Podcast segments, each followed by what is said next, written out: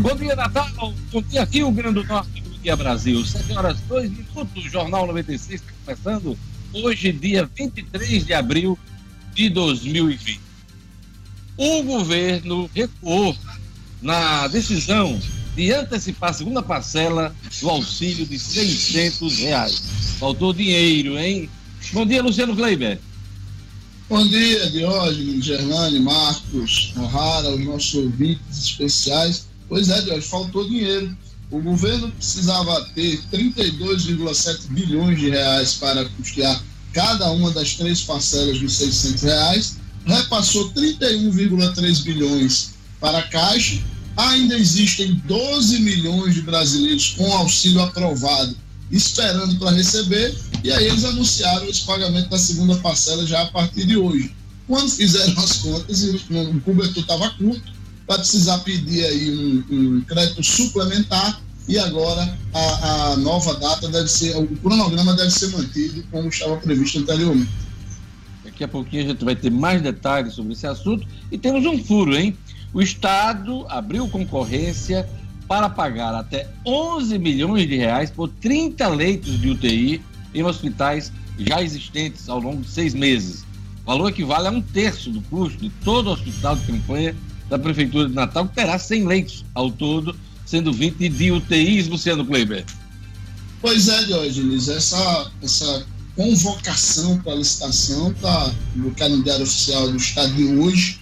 É, o governo está programando para o dia 29 de abril a abertura dessas propostas. Serão 20 leitos no Hospital João Machado, 10 leitos no Hospital João Mesquita Filho, Macaíba, todos leitos de UTI e o valor global por seis meses de funcionamento dessas UTIs, implantação e funcionamento, é de 11,34 milhões de reais. Para efeito de comparação, lá na Arena das Dunas, o governo iria gastar 37 milhões de reais pelos mesmos seis meses, é, com 100 leitos no total e 45 de UTI. E no caso da prefeitura, esse gasto é de 34 milhões de reais, se a gente considerar os mesmos seis meses, considerando implantação e manutenção. Daqui a pouco a gente pode detalhar um pouco mais isso. A semana vai terminar sem o Senado votar o projeto de socorro aos estados e municípios nesse momento de pandemia. Marcos Alexandre, bom dia.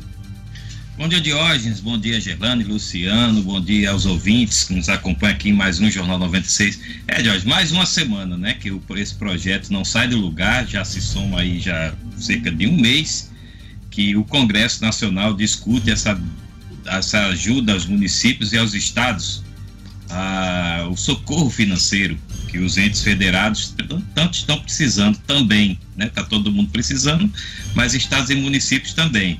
É, há um, uma exigência do governo federal, está travado isso aí, de que haja uma contrapartida dos estados. Luciano até vai, vai detalhar um pouco mais essa questão aí, que envolve congelamento aí de salários dos servidores por dois anos, é uma exigência do governo, e, e, a questão está travada exatamente aí. A Câmara já aprovou, a Câmara Federal já aprovou a parte dela, um impacto aí de 90 bilhões de reais, e enquanto isso, estados e municípios estão de olho. O Rio Grande do Norte, entre, entre uma proposta e outra, o Rio Grande do Norte pode sofrer aí uma diferença de 600 milhões de reais nesse, nesse socorro. Então é um assunto que a gente está acompanhando. Daqui a pouco a gente detalha mais aqui no Jornal 96. Vamos ao, atualizar agora os números da Covid-19 no Rio Grande do Norte, no Brasil e no mundo. Bom dia, Gerlande Lima.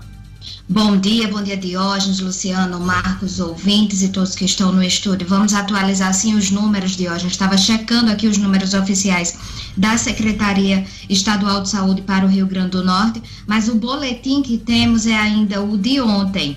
E de acordo com esse boletim oficial, no Rio Grande do Norte constam 29 mortes, mas já se fala no número de 35 mortes que ainda não é um número oficial, que deve ser oficializado no próximo boletim da CESAP, que sai daqui a pouquinho. Mas, por enquanto, Diógenes, pelo menos 31 mortes já são confirmadas, porque Ontem teve a primeira morte em Ipanguaçu, o óbito foi confirmado pela Secretaria Municipal de Saúde, é a primeira morte no município. Além desse óbito, o município tem dois casos confirmados, três casos suspeitos 208 descartados. Aqui em Natal teve a oitava morte, então são 29 do boletim oficial de ontem, mas essas duas somam 31 mortes. Natal teve essa oitava morte um senhor, um homem, na verdade, de 58 anos, uma mulher, uma mulher, desculpa, uma mulher de 58 anos, portadora de comorbidades, ela tinha câncer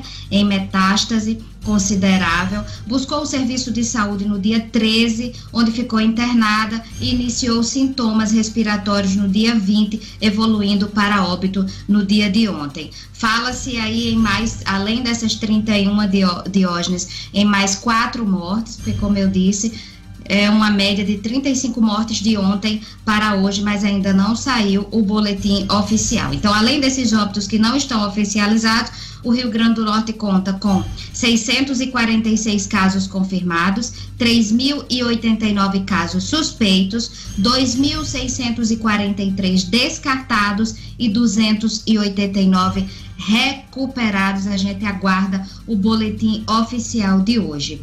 No Brasil, com o um acréscimo de 165 mortes confirmadas pelo coronavírus, Diógenes, o Brasil soma aí 2.906 óbitos. Os dados foram atualizados ontem pelo Ministério da Saúde. A taxa de letalidade da doença é de 6,4%.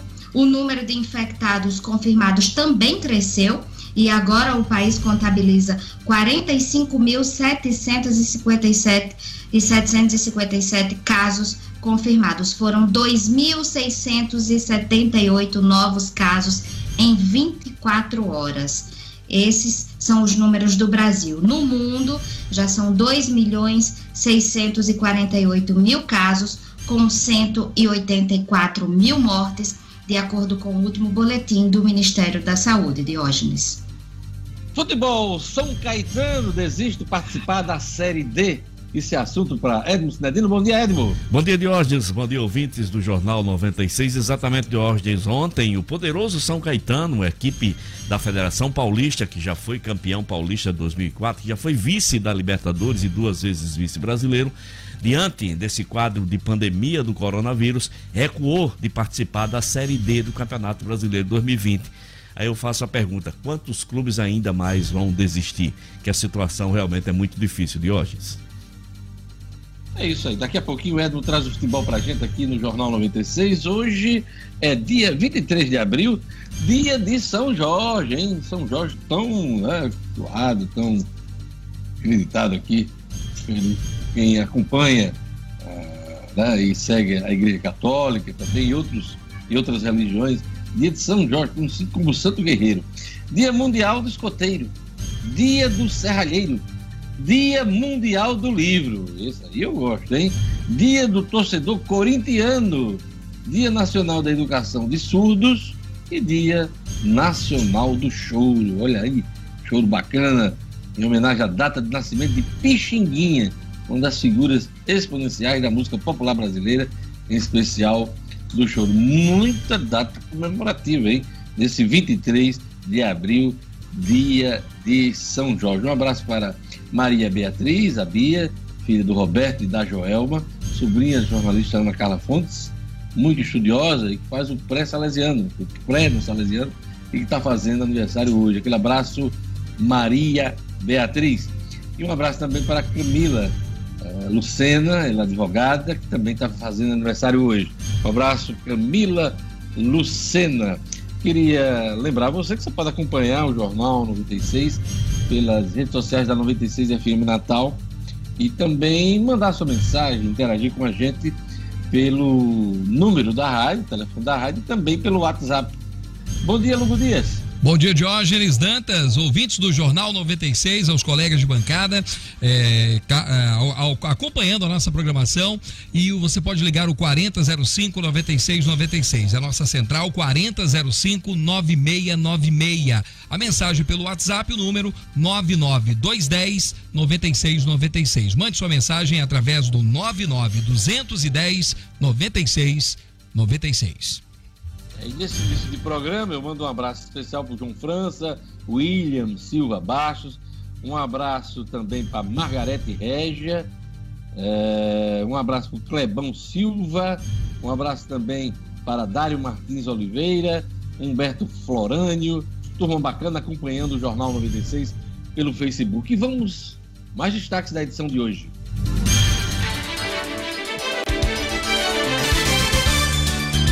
Governo recua e desiste de antecipar pagamento da segunda parcela do auxílio de 600 reais. Caixa Econômica Federal amplia o horário de atendimento de 37 agências do Rio Grande do Norte em duas horas. Socorro aos estados pode ficar condicionado a congelamento de salários. Justiça determina a entrega de respiradores ao Rio Grande do Norte. Agricultor é morto com um tiro de espingarda na zona rural de Mossoró. E futebol, São Caetano desiste de participar da Série D. Jornal 96. 7 horas e 13 minutos. Vamos à leitura dos jornais nessa manhã de quinta-feira, dia 23. Tribuna do Norte traz aqui como manchete principal, o decreto flexibiliza serviço e endurece regras de aglomerações. Novo decreto do governo do estado para conter a disseminação do coronavírus vai flexibilizar o funcionamento de mais serviços e, por outro lado, endurecer as regras para evitar aglomerações públicas como manifestações políticas. As informações foram confirmadas ontem por autoridades do governo. A publicação do documento no Diário Oficial está prevista para hoje, com a aliás, a vigência até 5 de maio. Ah, com a renovação do decreto, os empresários perderam a parada, Luciano Kleiber? É, Diógenes, essa é a expectativa, né? Porque é, desde ontem, na realidade, que o governo diz vamos editar, vamos editar, foram, foram dadas várias entrevistas e tal, é, mas, por exemplo, na leitura de hoje do Diário Oficial, o decreto ainda não existe, não foi ainda é, efetivado. Está prevista uma nova reunião do comitê que a governadora criou, o grupo de trabalho que a governadora criou, que a gente citou aqui ontem, são quatro representantes do governo e quatro representantes dos empresários. É, esse grupo se reúne às 10 horas da manhã e a expectativa é que esse decreto saia numa edição é, extra do Diário Oficial ainda hoje realmente seguindo essas regras aí, ampliando o que está posto hoje, pelo menos até o dia 5 de maio, é, e aí com algum endurecimento maior para a questão do, das aglomerações. E aí o foco parece ser realmente a questão das carreatas, essas movimentações aí que acontecem, que no meu entendimento realmente são um contrassenso. Tribunal do Norte também traz na sua manchete principal aqui, entre as manchetes principais, 77% dos natalenses são a favor do isolamento. É uma pesquisa que mostra que a população do Natal aprova a quarentena. Marcos Alexandre. É, Jorge, levantamento é interessante, publicado pela Tribuna do Norte, mostrando aí que é, a parcela maciça da, da população de Natal quer a manutenção dessas regras de isolamento social, né? não se sente segura ainda para voltar às ruas né, é uma pesquisa aí feita pelo Instituto Radar, né, e ouviu aí mil entrevistados em Natal, estou pegando os dados aqui, feitos entre o dia 17 e 20 de abril deste, 20 de abril deste ano, né, claro, foi, terminou na segunda-feira essa pesquisa, e mostra aí que 77% é favorável à política de isolamento social. Quando a pergunta é sobre começar, né, esse assunto é que o Luciano citou há pouco, quando a pergunta é sobre começar a liberar a retomada do comércio em algumas atividades não essenciais, né, e é bom destacar que as atividades não essenciais, 63% é contra, 31% é favorável. Tem outros dados aqui né, da pesquisa, mas o levantamento está muito interessante. Inclusive, de hoje tem, uma, tem um quesito aqui que a Tribuna e o Instituto Radar ouviram para avaliar as medidas dos governantes. E aí o 75% aprovam as ações adotadas pelo prefeito de Natal, Álvaro Dias, 56% aprovam as ações do governo Fátima Bezerra e 33% aprovam as ações do governo do presidente Jair Bolsonaro. Vamos aqui aos destaques da Folha de São Paulo. O governo anuncia plano e põe em xeque a agenda de Guedes. Ô, Luciano, o que é que houve ontem? A equipe econômica não se manifestou, mas no Planalto, os ministros militares anunciaram um plano de recuperação da economia, sem ouvir a área econômica. Estão atropelando, colegas, uns estão atropelando outros. É, o, o, Braga Neto, Diógenes, apressou-se em dizer que o posto Piranga havia participado um pouquinho é, dessa, dessa, é, da elaboração desse plano é, e lá na frente iria participar um poucão. Mas logo depois da coletiva, é, o, o, ministro Paulo Guedes fez questão de dar algumas declarações, inclusive ao jornal Valor Econômico, onde diz que não há dinheiro para aquele plano tão ambicioso de retomada de obras públicas, pelo menos não no primeiro momento. É claro que o ministro disse que vai conversar com Braga Neto, com os demais ministros, mas, e que a ideia é até boa. A gente até já chegou a comentar aqui, disse que o grande Elfineto deu uma entrevista, acho que é mais ou menos uns 15 dias, é, a Folha de São Paulo, onde ele diz exatamente isso, que o caminho para a retomada da economia depois que tudo isso passar é exatamente retomar obras que já estão iniciadas, obras públicas, como forma de injetar dinheiro na economia. O problema é que isso custa caro, né, Diogo? Muito caro. E para quem já está gastando aí algo em torno de 800 bilhões de reais é, arrumando, tentando arrumar a economia e atender os mais frágeis, realmente deve faltar dinheiro. A Folha está dizendo aqui que o governo Jair Bolsonaro anunciou ontem o programa Pro Brasil, conjunto de medidas que tem como pivô a retomada do investimento público na reativação da economia e geração de empregos. O plano foi rejeitado por Paulo Guedes, defensor da agenda liberal centrada em ações de mercado. Em reunião ministerial, ele chegou a comparar a gestão desenvolvimentista de Dilma Rousseff.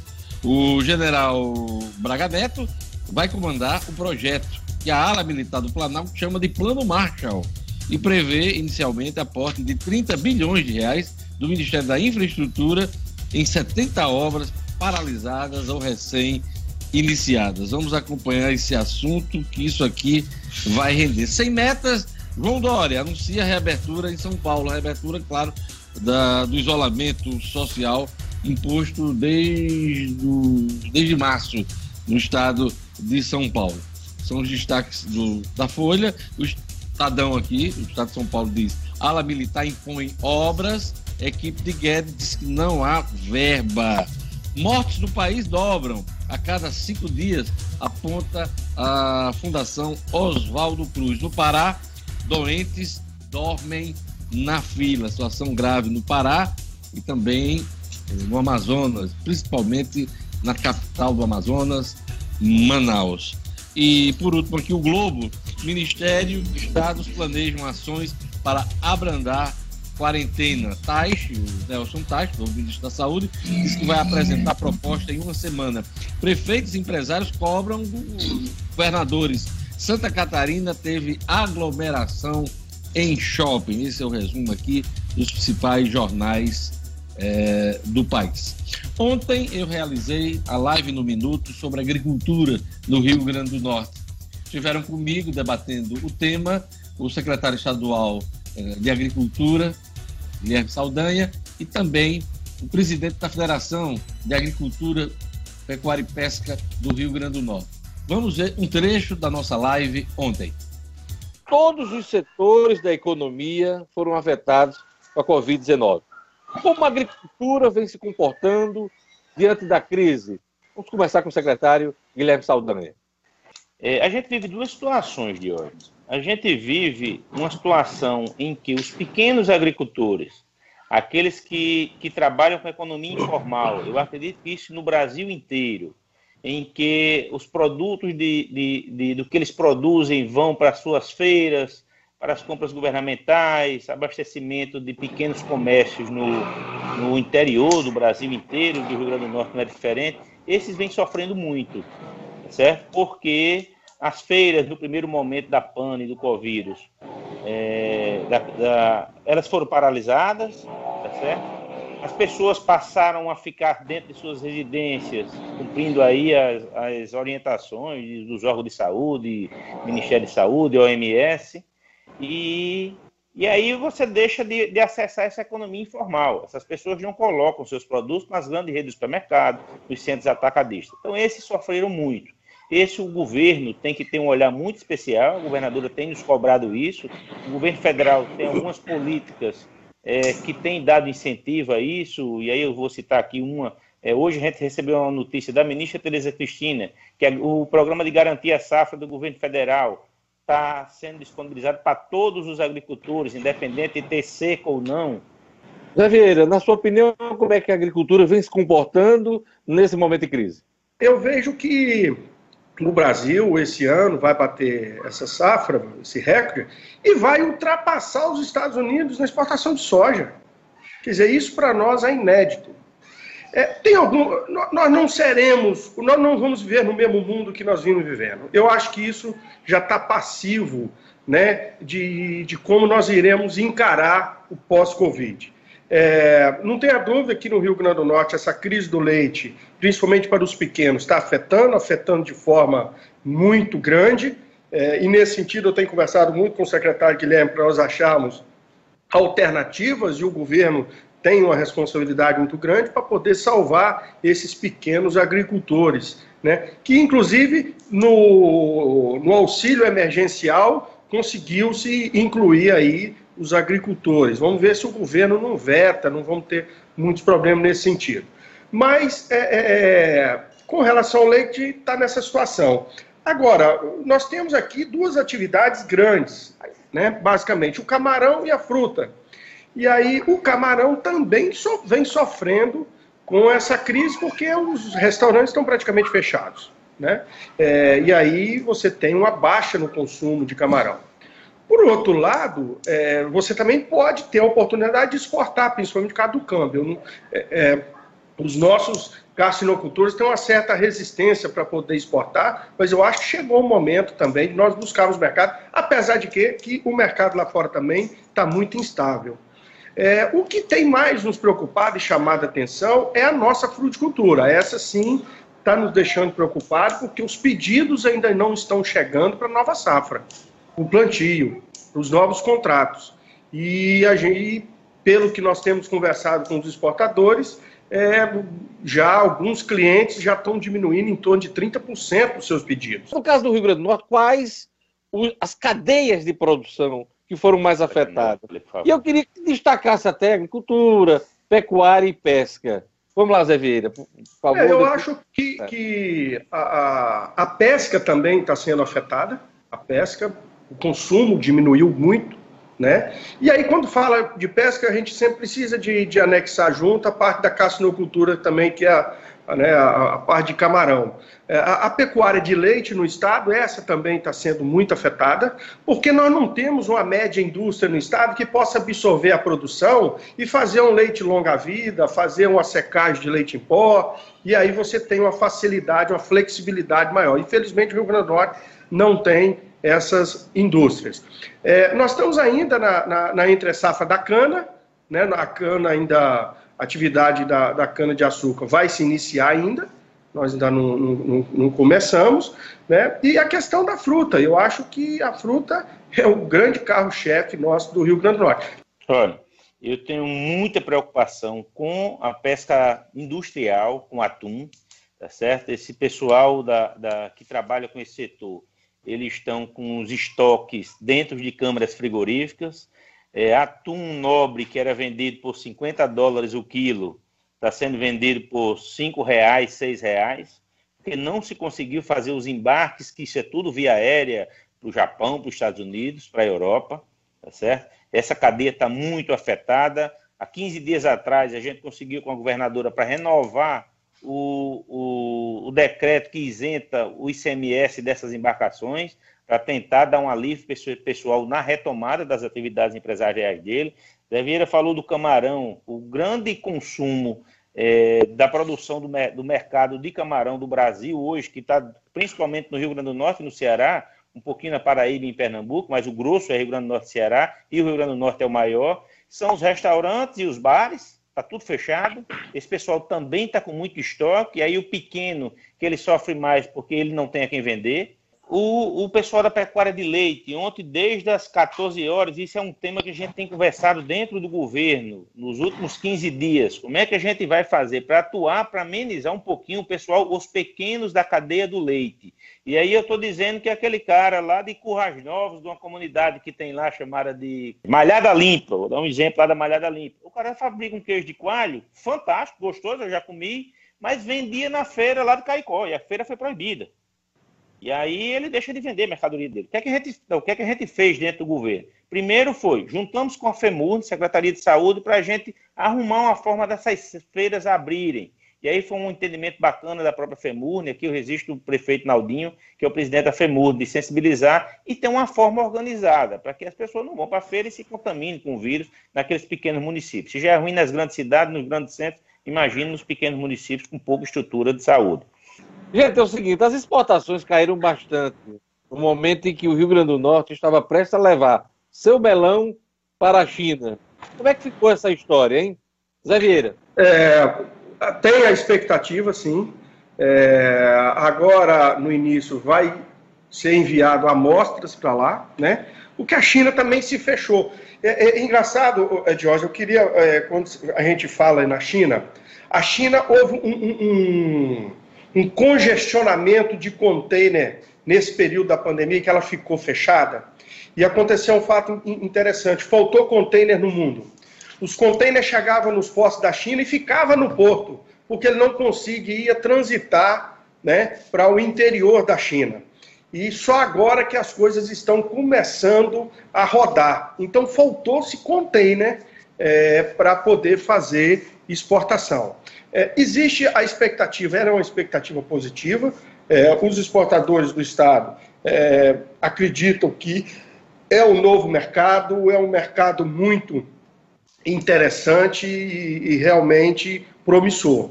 É, se a Europa não corresponder, o que nós estamos achando que ela não deverá corresponder, principalmente por causa da questão do turismo. A Europa vive de turismo. E turista gosta de comer bem, gosta de comer fruta, e enfim. Então vamos passar. A Europa, eu acho que a Europa é a, que, a, das regiões que mais vai sof vão sofrer nesse, nesse pós-pandemia para recuperar novamente a sua economia. É, coisa. E por um outro detalhe também é que os países produtores, como a Espanha, que produz muito melão, tem pouco imigrante, porque os imigrantes, aqueles trabalhadores, voltaram para os seus países de origem eu acho que o Brasil, isso é uma opinião pessoal minha, não sei como é que é, eu acho que o Brasil sai, o agronegócio brasileiro sai bem melhor da crise do corona do que ele entrou, do que o começo desse problema. A China, com essa pandemia, lembrando aqui, a Zé sabe disso, a China é o maior produtor de melão do mundo, eles produzem 400 mil hectares de melão. A gente produz aqui, de, de 12 a 15 mil. Você já imaginou se eles deram uma bala de 40, hora, de 10% nesse mercado? Eu tinha uma, uma, uma, opinião otimista que a gente conseguisse 5% desse mercado chinês, a gente dobraria em dois ou três anos o que a gente levou 30 anos para fazer. Então, eu queria saber de vocês é, sobre a agricultura familiar, especificamente sobre a agricultura familiar. E se a gente pode fazer um comparativo sobre a devastação econômica da Covid-19, comparando comparando com a seca. Essa seca agora que a gente viveu de mais de sete anos. Olha, é... eu acho que a seca é muito pior do que o coronavírus. Um produtor rural passar vivo sete anos sem chover é muito difícil. E o cara tire as mãos para e, e, e, aplauda muito o pequeno, principalmente o pequeno, sabe? Por ele conseguir ficar vivo. A gente está com muita, Dior, se você for andar, é, pegar uma estrada daqui, saia das BRs e pega uma estrada, uma rodovia estadual. E olhe para, para as laterais das propriedades rurais, que você vê pouco rebanho, vê pouco gado. O Rio Grande do Norte, na década de 70, chegou a ter 2 milhões de cabeças de bovino.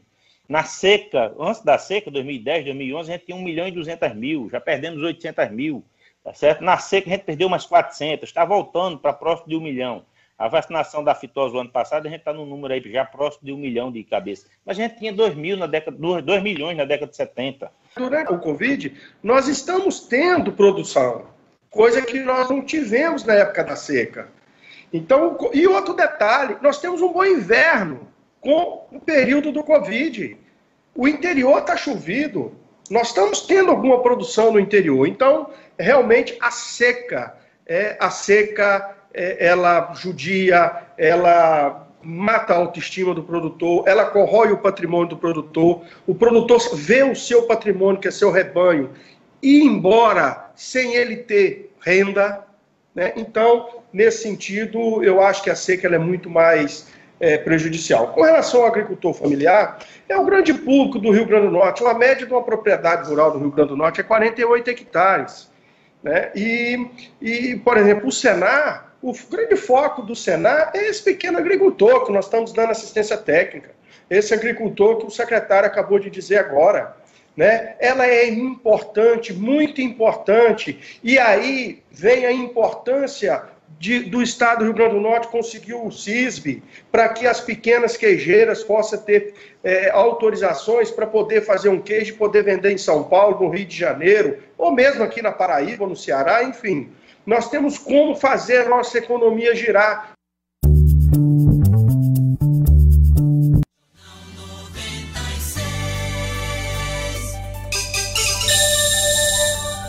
Sete horas e 33 minutos. Semana que vem tem mais live no minuto. Olha, Luciano Kleber tem uma informação importante sobre o decreto da governadora. O decreto saiu, Luciano Kleber. Pois é, Diógenes, eu até preciso pedir desculpas aqui de público aos nossos ouvintes, porque eu não tinha visto, tinha olhado rapidamente o Diário Oficial de hoje, mas aí fui olhar a nossa produtora O'Hara Oliveira, me chamou a atenção e eu fui olhar com mais calma, está lá o decreto na edição de hoje do Diário Oficial que traz a prorrogação das medidas eh, de isolamento social no Rio Grande do Norte até 5 de maio de 2020, alterando o decreto 29.583. Algumas mudanças pequenas, Jorge.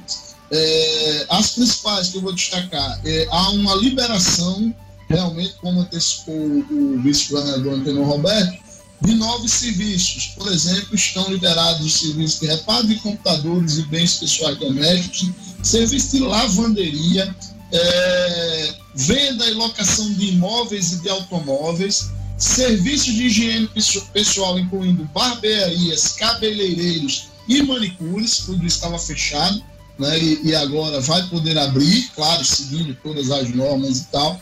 Ou seja, muita gente vai poder fazer as unhas fazer as unhas, cortar o cabelo, né? É, também podologia, né? Serviços de podologia também foram liberados. O governo também prorrogou é, o, a validade dos atestados do Corpo de Bombeiros, o AVCB, que, tiver, que teriam vencimento entre 24 de março e 5 de maio, ficam prorrogados até 24 de maio, assim como também as licenças e autorizações expedidas pelo IDEMA. E a outra grande mudança de hoje é que o governo arrochou aí em cima das carreatas e passeadas, criando aí dentro do artigo 4 ele cria um artigo específico dizendo o seguinte, um parágrafo específico dizendo o seguinte, estão suspensas as atividades coletivas de qualquer natureza, públicas ou privadas, incluindo eventos de massa, shows, atividades desportivas, feiras, exposições, reuniões de pessoas ou de pessoas em seus, seus veículos, como carreatas, passeatas e congêneres. Ela alterou aí um pouquinho o texto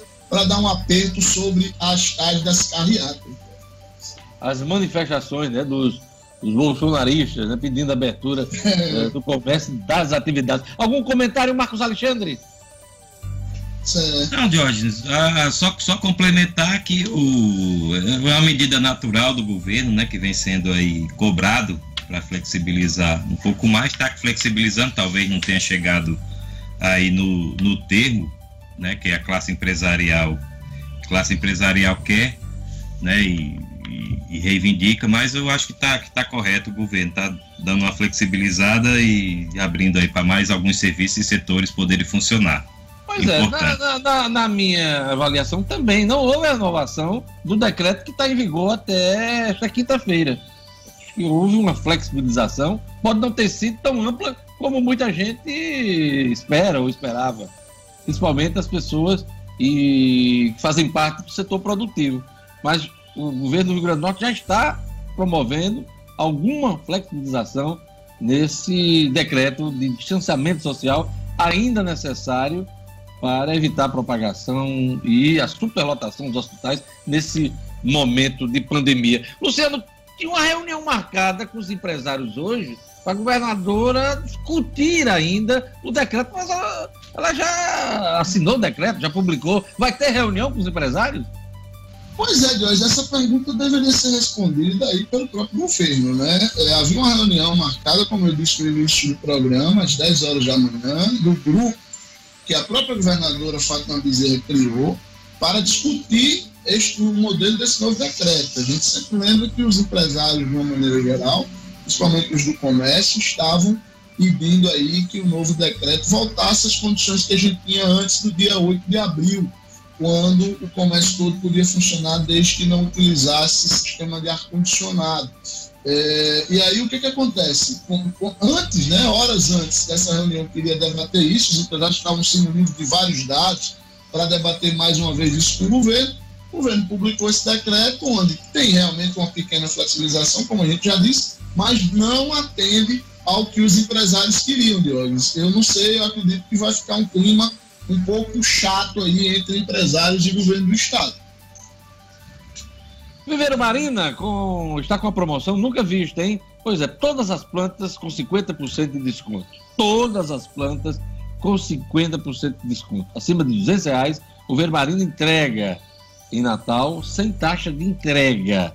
Viver Marina, 50% de desconto em todas as plantas.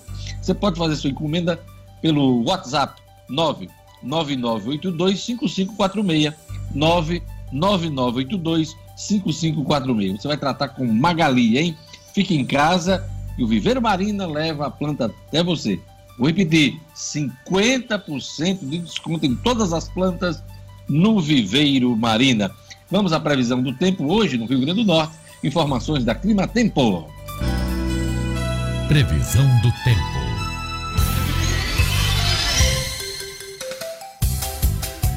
Em Natal, a quinta-feira de sol, com possibilidade de chuvas agora pela manhã e diminuição de nuvens à tarde. Mínima de 24 e máxima de 30 graus. Em Parelhas, a quinta-feira de sol e tempo abafado.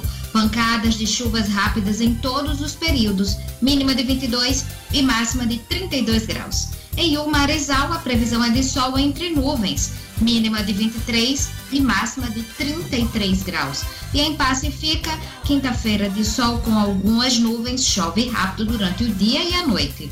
Mínima de 24 e máxima de 33 graus. 7 horas e 39 minutos. Luciano Kleber, um novo decreto da governadora, tá bombando, hein? Nas redes, já, já tá repercutindo bastante.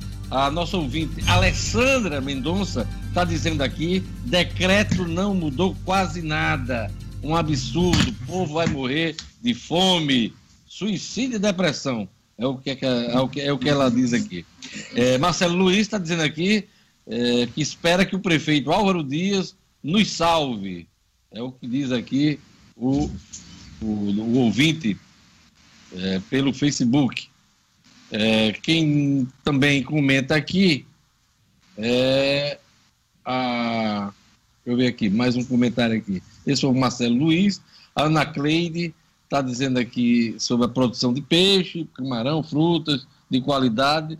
Nós compramos tudo aqui, tudo muito caro. É o comentário dela, até em relação ao que foi dito aí pelos nossos convidados na live no minuto. Daqui a pouquinho a gente vai repercutir mais sobre o decreto da governadora que foi renovado. A gente vai para um rápido intervalo, daqui a pouquinho mais economia, mais política, tem um esporte, onda policial, tem muita coisa ainda aqui no Jornal 96. A gente volta já.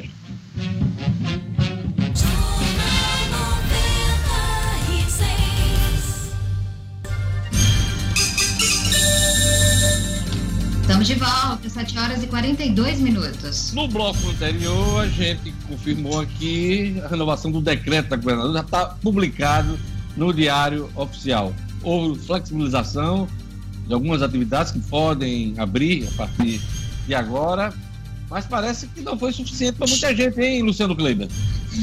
Pois é, Diogenes, é como eu disse, havia uma expectativa muito grande, primeiro do empresariado, né? O próprio, a própria Secretaria de Tributação dá um número hoje, Diogenes, que mostra que, de uma maneira geral, o comércio e serviço tem deixado de faturar por dia no Rio Grande do Norte algo em torno de 100 milhões de reais.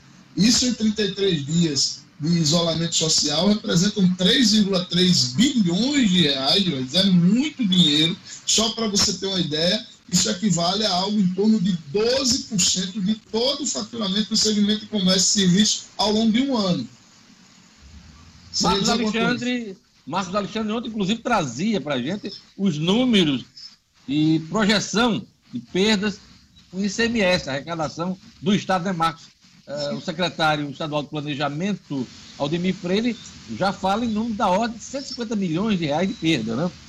Exato, e desse, dessa projeção aí, metade já foi. Segundo o secretário Aldemir Freire, secretário de Planejamento do Estado, o Rio Grande do Norte já perdeu neste mês, é, até a data que ele disse, hoje a gente está na quinta-feira, já deve ter sido mais, ele falou isso até a semana passada, havia perdido 75 milhões de reais em receitas por conta aí da, da, né, do fechamento da economia, vamos dizer assim, ou do fechamento parcial de todo esse problema que a gente está comentando. Agora, Diógenes, é, é interessante, curioso é, é, e até inusitado nessa situação toda que a gente vê que tem estados, a gente, ontem a gente até deu a notícia que 10 estados já flexibilizaram mais essas medidas na área econômica. Ontem Santa Catarina tinha estava permitindo até abertura de shopping, né? Então quer dizer, fica essa essa falta de uniformização, né, nas medidas. Cada estado adota a sua fórmula. São Não, Paulo mas, ontem. Mas, mas o, o Marcos, isso já foi é, analisado pelo Supremo Tribunal Federal. Cada estado, Isso. cada município tem, tem a condição, dependendo da sua área, das suas características, das suas. de tomar suas Perfeito. decisões. Né? Perfeito, então... Deus. Não, eu, mas assim, o o que eu comento é que assim que o governo federal poderia fazer essa articulação melhor com os estados, encaminhar essa questão de uma forma melhor, mesmo os, os estados tendo autonomia reconhecida pelo STF. Ah, mas né? isso está claro que não vai acontecer, né? É, isso, exato. Esse movimento era para ter sido no início um movimento Isso. de liderança, inclusive, do presidente da República em relação aos governadores, aos prefeitos. Isso não ocorreu. O foi, ficou estabelecido a guerra, o conflito. Isso. O, o é, Supremo Tribunal Federal decidiu que cada estado, cada município tem autonomia para decidir sua situação o que eu critico é, é, exatamente o samba da economia doida, vamos colocar assim. Porque tem estado que abre shopping, vale para um estado, não vale para o outro, mas enfim, cada estado, você, você tem total razão, o STF já deliberou sobre isso, cada estado tem autonomia para tomar o seu. Então, a gente fica acontecendo isso aí que a gente está vendo. Olha, a Margarete Regia Diógenes está dizendo aqui, como fica a realidade das escolas particulares e as bestas escolares? vão continuar a cobrar 100%. Tem escola que está aplicando multas também. Luciano Kleber, esse assunto ainda tem margem para uma negociação?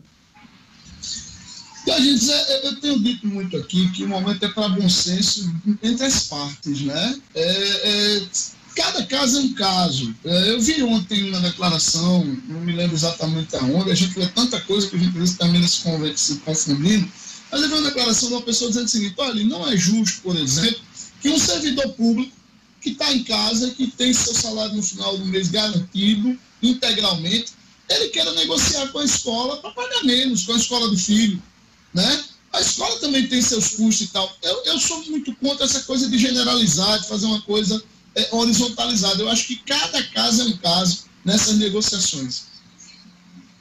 Eu queria mandar um abraço para o Sérgio Pajussara, hein? Sérgio Pajussara. Ele está completando 40 anos. 4.0 o motor dele. pois é. E ele está mandando um abraço para todo mundo que faz o Jornal 96. Então, hoje é dia de parabenizar o nosso querido Sérgio Pajussara, o nosso, dos nossos ouvintes mais assíduos aqui. Olha, vamos agora para o futebol. Vamos chamar o Edmo Cinedino. São Caetano desiste de participar da Série D. Edmo Cinedino. Esportes com Edmo Cinedino. Bora lá, Edmo. Pois é, Diógenes, ontem, né, o São Caetano, a equipe do ABC Paulista, anunciou que não participa da Série D do Campeonato Brasileiro, que tinha previsão para começar em maio, mas eu acho que não começa. O São Caetano, Diógenes, alegou que as prioridades é continuar pagando aos seus funcionários, pelo menos ter a condição de continuar pagando ao seu plantel, sem poder fazer investimentos, sem poder fazer contratações para a disputa da Série D, ele preferiu não participar da competição. Aí você imagina assim, é, São Caetano, uma equipe forte do futebol brasileiro, que que faz parte de uma entidade fortíssima, poderosíssima, como é a Federação Paulista de Futebol, é, toma essa decisão. Aí eu fico imaginando o resto do Brasil. Eu trago a questão para o Rio Grande do Norte. Como está a situação de Globo, de Potiguar, de Mossoró, do próprio ABC? O América vive uma situação não tão traumática, mas também preocupa. Como é que essas equipes vão ter condições de contratar, de pelo menos manter os seus plantéis? O ano passado, de hoje, é, sem coronavírus, 15 equipes desistiram de participar da Série D e foram substituídas ao longo do, do, dos meses. Esse ano, é, o patrocinense, a patrocinense de Minas Gerais e o Rio Branco do Acre já haviam desistido da competição e agora o São Caetano. Eu tenho a impressão que outras equipes também vão tomar a mesma decisão, porque. Pois não, Essa equipe patrocinense ela é bem do, dos cofres, né? Porque já tem patrocínio no nome, né? Patrocinense. já tem patrocínio. E é, e é outra equipe filiada a uma federação poderosa, que é a de Minas Gerais. E mesmo assim é, decidiram pela não participação é, não, da Série Mas é porque é de patrocínio, isso. cidade do interior de Minas interior Gerais. De Minas. Patrocínio. é isso, Diógenes. É isso aí. Vamos lá. Congresso aprova inclusão de profissionais do esporte o auxílio emergencial do governo federal. Aí eu fico. Aí a notícia que, que vocês falaram no começo do programa, que a gente falou no começo do programa, que o dinheiro não deu para pagar essa primeira parcela a todo mundo. Como é que vai incluir mais? Atletas, para-atletas, técnicos, preparadores físicos, fisioterapeutas, nutricionistas, psicólogo rápido, auxiliar. Deixa incluir, Cidadinho. Deixa incluir. Não. Tá precisando de ajuda. Não, eu, mas é claro, eu, eu, eu clamo por isso. Esse povo de Brasília tem que arranjar o dinheiro tem que... o povo. Exatamente, eu clamo por isso todos os dias. Ontem mesmo aqui eu falei da situação calamitosa do, do, de ex-atletas profissionais. Então, essa aprovação no Congresso, muito legal, porque ela a, vai atender a, a pessoas de, de, de contratos intermitentes caso específico de jogador de futebol que faz um contratozinho de três meses, depois faz outro de mais três meses, assim como os preparadores físicos que não têm não tem uma, uma, uma atividade que seja fixa durante anos e anos. Então, Agora tem um detalhe, viu? Ah. Tem um detalhe nessa história. Essa mudança do Congresso depende hum. da canetada Isso. do presidente da República, Jair Bolsonaro. Pois né? é, de hoje. A equipe econômica dele pode vetar, Exato. ele pode vetar. Acredito que não vai fazer isso, não. Uhum. Acredito que, a gente espera que não. Não vai tomar uma decisão contra pessoas tão necessitadas como a gente está acompanhando aí Brasil afora. Exatamente, Deus. A gente espera que não, a gente espera que todos sejam atendidos e que realmente é, essa crise possa ser debelada e o sofrimento amenizado do povo brasileiro. Diógenes. Valeu, Cinedino. Até amanhã com as notícias do esporte. Até amanhã, Diógenes. Um grande abraço a todos. 7 horas e 51 minutos. Eu queria voltar a um assunto que o Luciano Pleiber trouxe para a gente hoje. É, até um, um, uma notícia assim é, recente. A gente viu muita pouca coisa aí fora pela imprensa. É que o Estado abriu concorrência pública para pagar até 11 milhões de reais por 30 leitos de UTI em hospitais já funcionando ao longo dos próximos seis meses. Luciano Kleber, detalha para a gente mais essa, esse assunto, que é um furo na manhã dessa, dessa quinta-feira. Pois é, Deus, o governo publicou. O governo ficou meio perdido depois que aquele projeto do hospital de campanha da Arena das Dunas deu com os burros na né? É, o que é que aconteceu?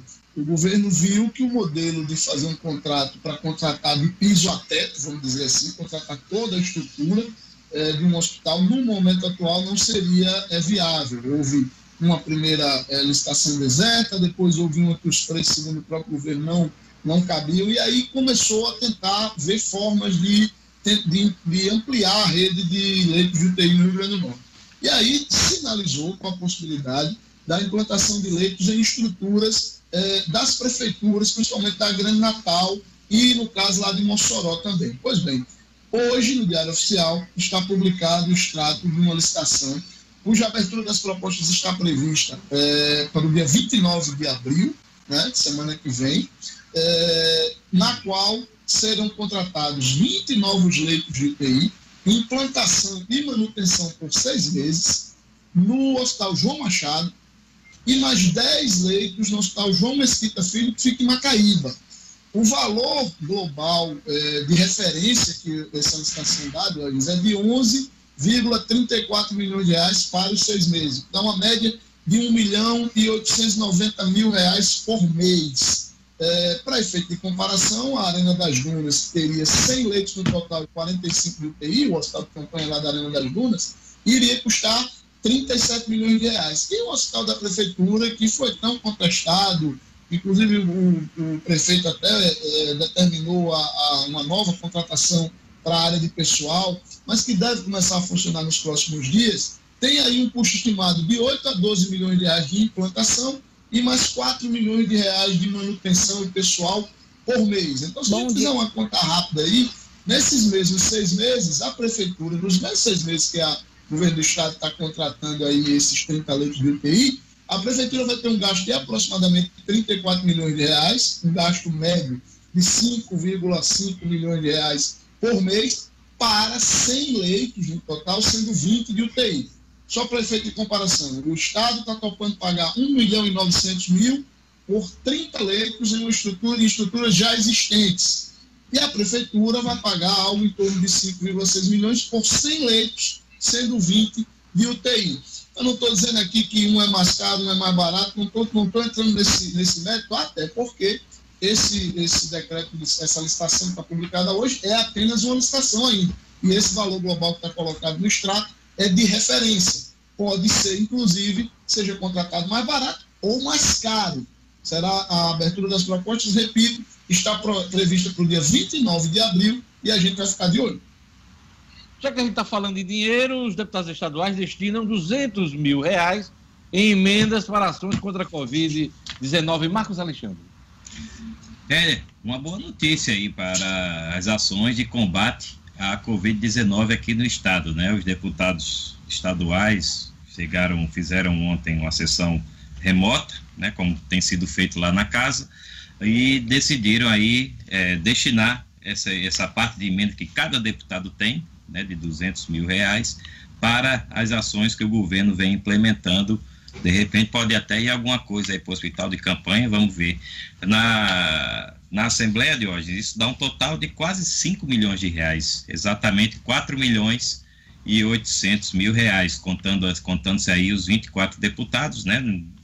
Não tem nenhum deputado, evidentemente, apoiando nenhuma outra ação agora que não seja exatamente as atividades aí de enfrentamento a esse quadro grave de saúde que a gente está enfrentando aqui no Rio Grande do Norte. Então é uma medida louvável, a meu ver, que os deputados estão tomando aí de destinar esses recursos, emendas parlamentares, para as ações contra o Covid, contra a Covid-19.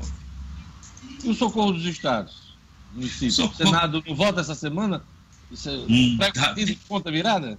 Dificilmente, viu, Diogo? Dificilmente vota essa semana e, e aí estados já falando aí em atraso de salário de servidores, né? Hoje, hoje o Globo cita cinco, cita cinco desses estados em uma reportagem e que, que falam aí que se essa ajuda não sair logo, vai haver atraso de servidor. E aí, claro que a gente fica preocupado com a nossa realidade aqui no Rio Grande do Norte. Rio Grande do Norte que não está nesses cinco estados aí, pelo contrário, a palavra que vem sendo dada, inclusive pelo secretário Aldemir Freire, nessa, nessa participação na sessão remota que a Assembleia realizou no início da semana, ele garante que não vai haver, pelo menos por enquanto, atraso de salários aqui para os servidores. Mas é um, é um caso preocupante.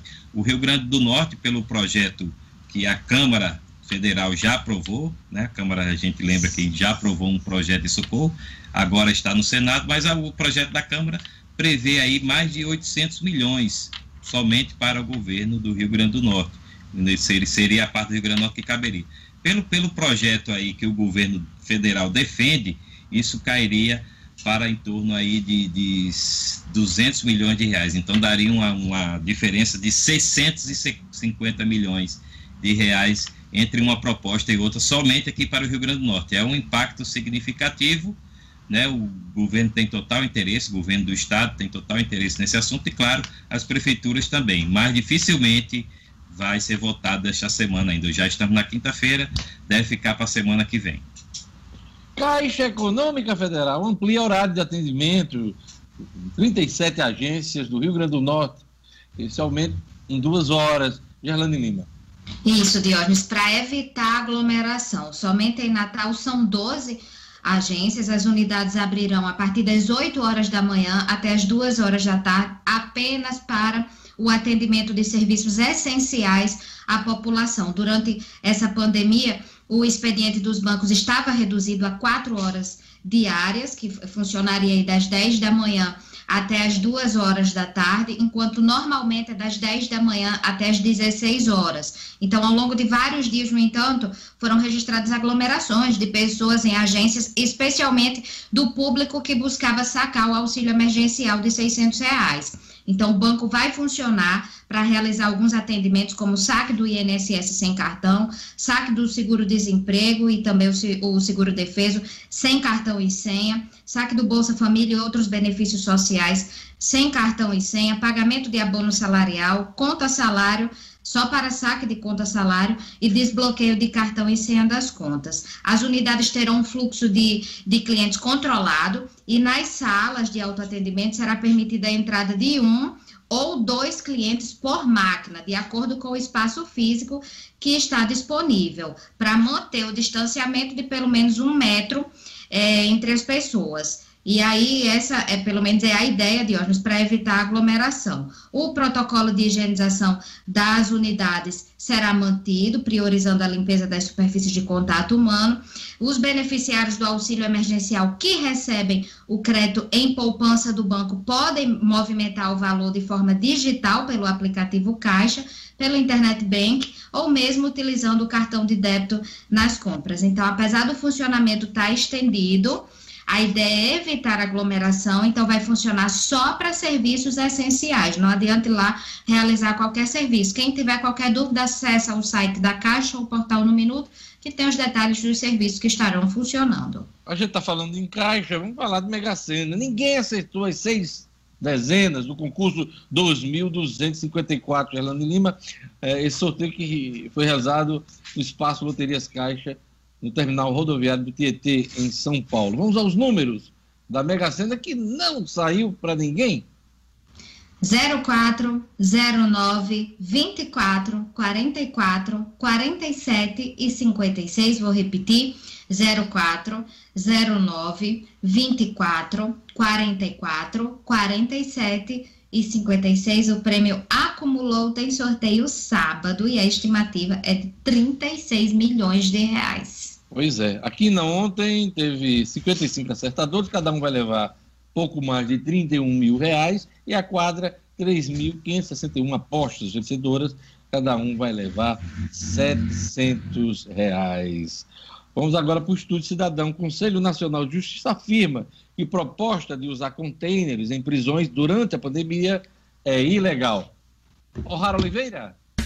Estúdio Cidadão, com O'Hara Oliveira. Bom dia, equipe. Bom dia a todos. Olha, o Conselho Nacional de Justiça afirmou ser ilegal a proposta de utilização de estruturas modulares temporárias como os containers para separar presos no sistema carcerário durante a pandemia do novo coronavírus. Isso porque essa semana o Departamento Penitenciário Nacional, que é ligado ao Ministério da Justiça e Segurança Pública, confirmou que a iniciativa está em estudo no Departamento Penitenciário Nacional, DEPEN, e deve ser submetida à aprovação provavelmente nesta quinta-feira. Pela proposta, os presos em flagrante seriam separados de outros detentos durante a pandemia, sendo isolados aqueles que apresentassem sintomas da Covid-19 e que precisassem de atendimento médico. Ao se pronunciar, o CNJ afirmou que a utilização de containers em prisões é tema sobre o qual qual tanto o CNJ quanto o STF já têm posição firme a respeito da ilegalidade. Segundo o órgão, a opção é ilegal, ainda que sejam criadas somente celas enfermarias. Para a utilização de containers ou estruturas modulares temporárias em prisões, é preciso da autorização do Conselho. O CNJ, que tem entre suas atribuições a supervisão do sistema carcerário, avaliou ainda que os gestores que adotarem a medida podem incorrer em crime de responsabilidade estão sujeitos a outras consequências penais e administrativas. As autoridades divergem em relação aos números de casos de coronavírus no sistema carcerário. Segundo números do DEPEN, até a última terça-feira, tinham 93 casos confirmados no sistema penitenciário nacional, com o registro de duas mortes pela doença e outros 148 casos suspeitos. Foram realizados 647 testes no total. Porém, esses dados já estão bem defasados e subnotificados em relação ao que tem sido divulgado diariamente pelas unidades da federação. O'Hara Oliveira para o Jornal 96. Jornal 96. 8 horas e 3 minutos.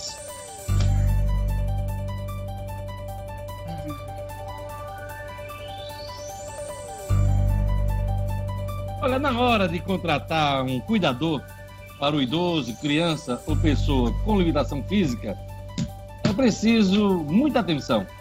A garantia do trabalho de qualidade com um profissional capacitado você tem com a franquia Cuidare, empresa referência em cuidadores do Brasil. Todos os profissionais têm, no mínimo, a formação técnica em enfermagem e são capacitados para oferecer o serviço de excelência. A Cuidare cuida de quem você ama e no conforto do seu lar. Ligue Cuidare. Conheça os planos.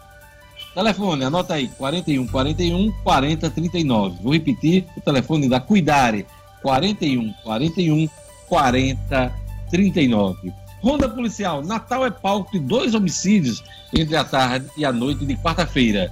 Jackson Damasceno?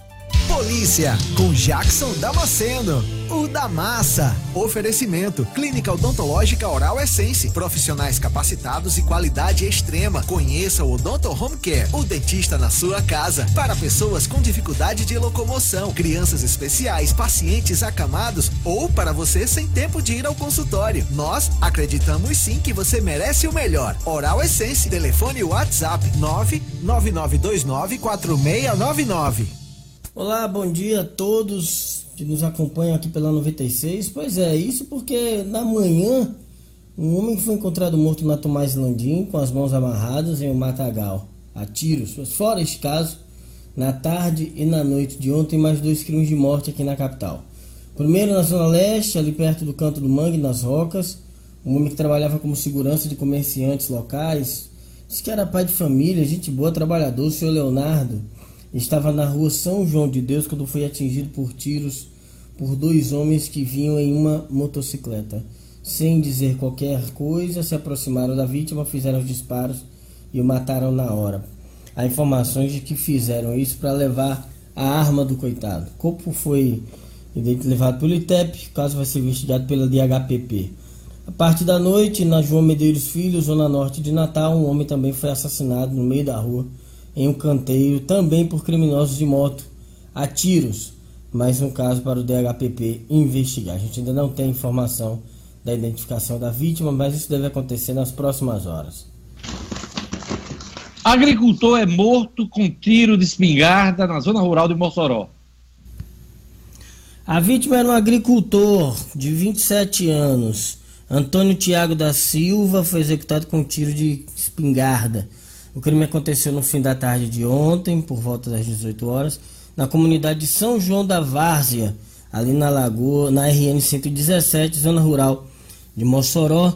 Os testemunhas, diz, testemunhas contam que ele saiu de casa numa moto para pegar um equipamento, uma bombona de água, é, quando foi emboscado por criminosos de motocicleta.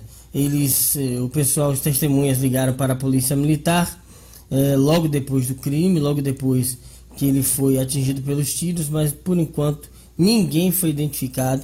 É, o pai da vítima contou que ele era trabalhador, nunca tinha sido preso, não tinha envolvimento com drogas. Fica aí o mistério para o pessoal da homicídios resolver. A gente vai ficando por aqui, volta amanhã, na sexta-feira, para mais notícias de polícia. Um grande abraço.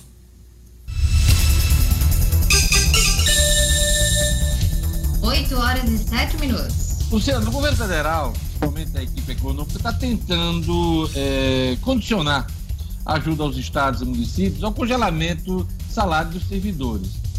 Exigem isso de estados e municípios e do governo federal. Eles vão fazer a mesma coisa? Explica pra gente esse que propõe. É, na realidade, antes de mais nada, deixa eu só é, pedir licença para fazer mais uma correção. Hoje eu estou o rei das correções. Quero pedir desculpas mais uma vez ao nosso ouvinte. Eu dei um número errado quando me referi ao hospital de campanha da prefeitura. Não são 100 leitos, são 120 leitos no total, no total sendo 20 e UTI. Feita a correção. Bom, é, essa questão da ajuda aos estados virou uma grande queda de braço entre é, Rodrigo Maia e o governo, o, o Poder Executivo, né, o presidente Jair Bolsonaro. É, mais especificamente o ministro Paulo Guedes. E aí o, o presidente Jair Bolsonaro está tentando usar o Davi Alcolumbre, presidente do Senado, para resolver essa parada.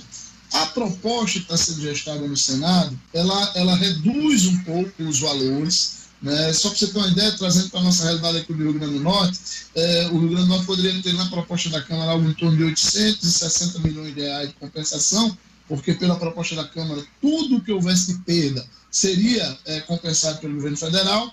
No caso da proposta do, do, do Senado, essa ajuda aqui para o Rio Grande do Norte seria fixa, para todos os estados, né? seria fixa, e aqui no caso do Rio Grande do Norte seriam algo em torno de 640 milhões de reais, ou seja, perderíamos aí algo em torno de 200 milhões de reais, especificamente no caso do Rio Grande do Norte. E aí o Senado quer colocar uma, uma, um gatilho, quer dizer o seguinte, olha, a gente vai aprovar essa ajuda aos estados, mas como contrapartida, os estados precisam congelar por dois anos os salários dos seus servidores. E aí entrariam não apenas reajustes salariais, mas também aquelas progressões automáticas que fazem com que a folha de pagamento cresça vegetativamente.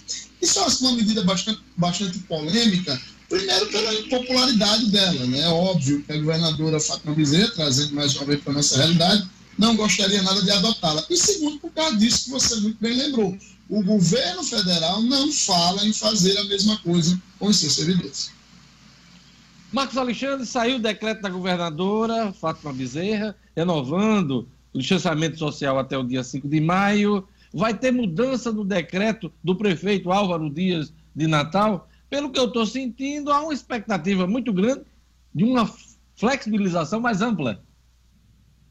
Jorge, a prefeitura ainda não definiu, a prefeitura de Natal ainda não definiu quais serão os termos do, do, do seu decreto, que também precisará ser renovado, né, de hoje para amanhã. Né? A prefeitura tem ouvido segmentos empresariais, tem ouvido outras instituições, também, inclusive o Ministério Público, para tomar sua decisão, além, claro, do, dos próprios técnicos e da assessoria jurídica da prefeitura. Então, é, não há ainda um, o, o modelo final digamos assim, do, do texto da prefeitura.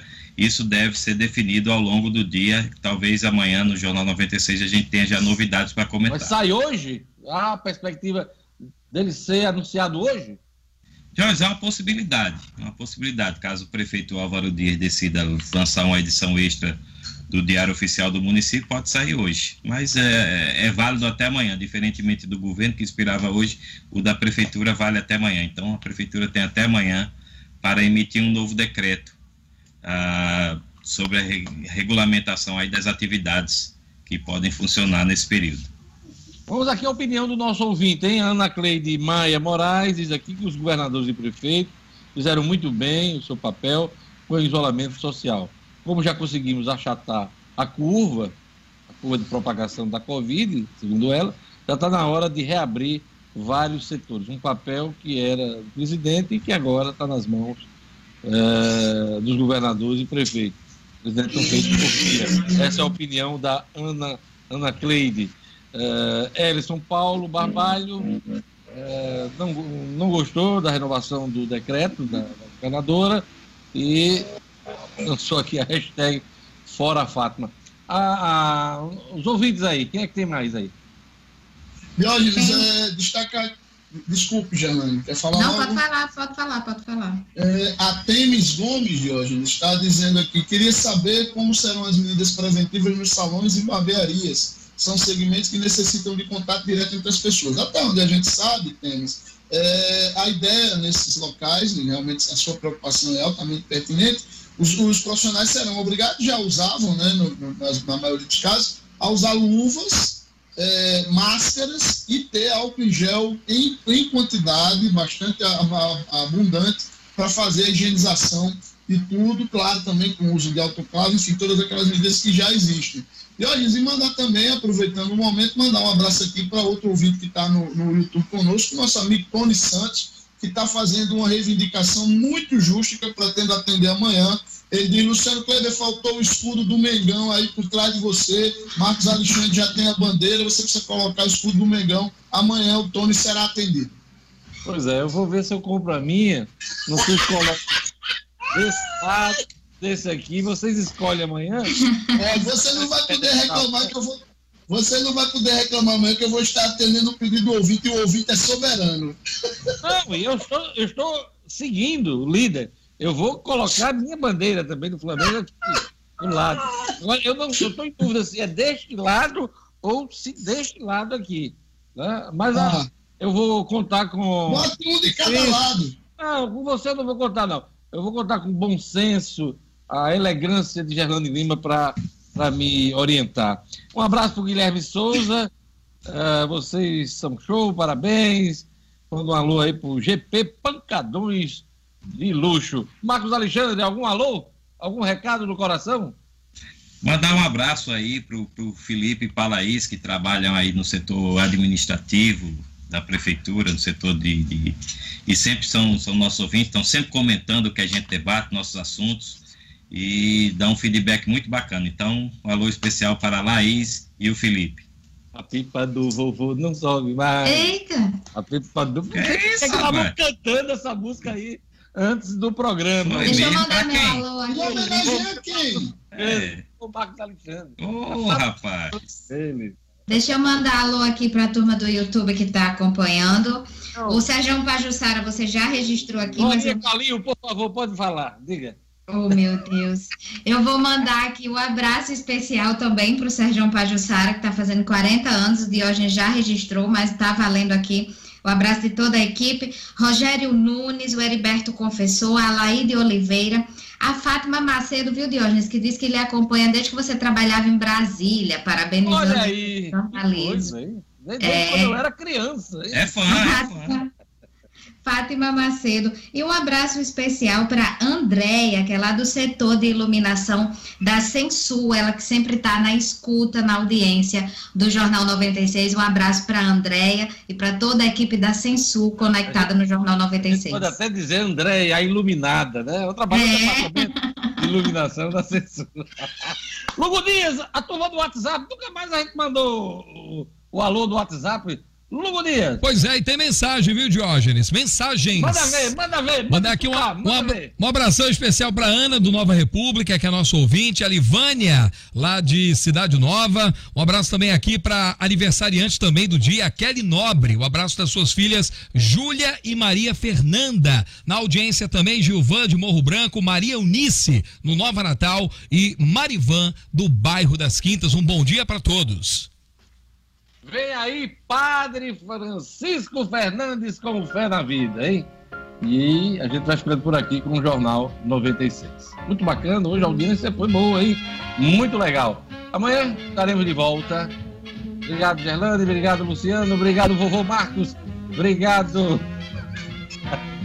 obrigado, o outro vovô do programa, é, Cidadino. Esse é vovô mesmo, que tem neto, né? Um abraço para o nosso querido cabeludo Lugo Dias. Um abraço para o Weber e para nossa querida advogada, né? O'Hara Oliveira. Doutor O'Hara. É, doutor O'Hara. Doutor O'Hara. Até amanhã. Amanhã tem nota 10, nota 0, dica do final de semana. É, vai ser animado, hein? Até amanhã, no Jornal 96. Até amanhã. Tchau, tchau.